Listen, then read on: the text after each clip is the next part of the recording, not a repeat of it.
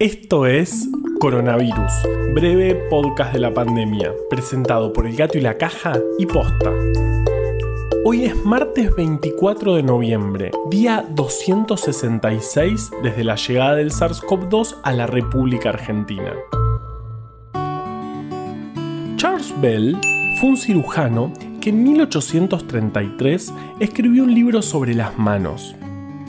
El objetivo era asesinar al WhatsApp web.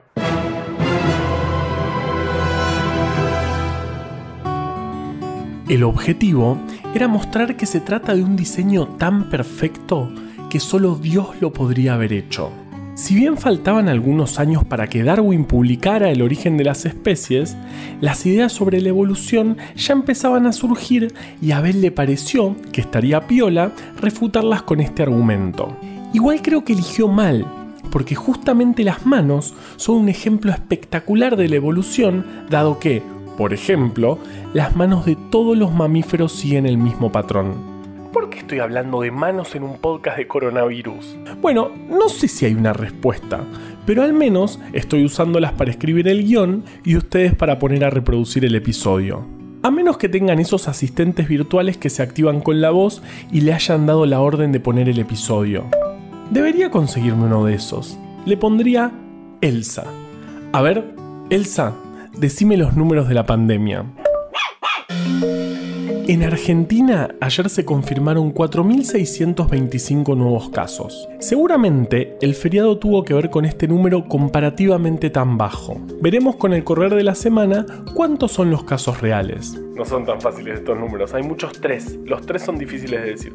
En total suman 1.374.631 registrados en el país, de los cuales 133.709 siguen activos. ¡Vamos! Se registraron 120 nuevos fallecimientos que llevan el total a 37.122. La tasa de letalidad continúa en el 2,7%. En terapia intensiva con diagnóstico confirmado hay 4.166 personas, un indicador que, respecto a ayer que marcaba 4.245, volvió a bajar un poquito. En todo el mundo, el número de contagios confirmados se acerca a los 60 millones y la segunda ola en Europa sigue siendo muy fuerte. En Polonia, como había pasado en Dinamarca hace un par de semanas, también se observaron contagios en bisones, por lo que van a matar 15 millones de estos animales. Pero también hay buenas noticias, obvio hubo anuncios sobre la vacuna Sputnik en los que informaron que en un segundo análisis preliminar volvieron a ver una eficacia superior al 90%.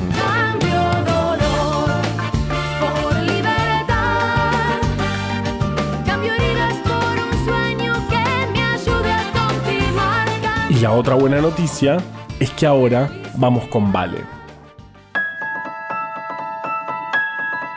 Estamos en la semana de despedida del podcast y se me ocurrió googlear consejos de despedidas para contarles. Claro que encontré cosas muy tristes o del estilo cómo festejar tu graduación por Zoom. No sé bien qué tiene que ver lo del Zoom con despedidas, pero bueno, el algoritmo tiene su magia. El punto es que no tengo consejos y soy mala para las despedidas. Así que les voy a contar que un oso panda bebé cuando nace pesa alrededor de 100 gramos. Ni siquiera una mandarina y a lo largo de su vida pueden llegar a pesar 150 kilos. Soy Valeria Sanabria y voy a extrañar este armario. Durante nuestro desarrollo, los humanos tenemos unas membranas interdigitales en las manos que por un proceso que se llama muerte celular programada o apoptosis, luego se van perdiendo y dejándonos los dedos como los conocemos. Famoso es el caso del pingüino de la segunda peli de Batman, que había nacido con esas membranas intactas. Porque siempre se le puede arrojar una perspectiva científica a una película que incluye ejércitos de pingüinos con lanzamisiles adosados en la espalda. En fin, es interesante cómo el tema de la muerte celular se tiene que dar para que tengamos dedos, esos mismos que maravillaron hace casi 200 años al cirujano Bell. La moraleja de este episodio es que a veces hay que perder cosas para poder crecer y que aferrarnos a las cosas que se van no es siempre la mejor idea. Ojalá haya quedado claro, porque necesito que mi mamá, que nos está escuchando, entienda que no pienso devolverle la licuadora que me prestó. ¿Homero? ¡Homero! ¿Aló? Homero, hay un hombre que puede ayudarte. ¿Batman? No, es un científico. Batman es un científico. ¡Que no es Batman! Coronavirus, breve podcast de la pandemia, es una producción original del Gato y la Caja junto a Posta. Este podcast lo podemos hacer gracias a bancantes. Ayúdanos a bancar estas iniciativas en elgatoylacaja.com barra bancar. ¿Encontró un montón de historias increíbles? En breve atlas anecdótico de la ciencia. Para conseguirlo, entra en elgatoylacaja.com barra tienda. Yo soy Juan Manuel Carballeda. Valeria Sanabria te aconsejó desde el armario. Usa tapaboca, mantén la distancia y nos escuchamos mañana.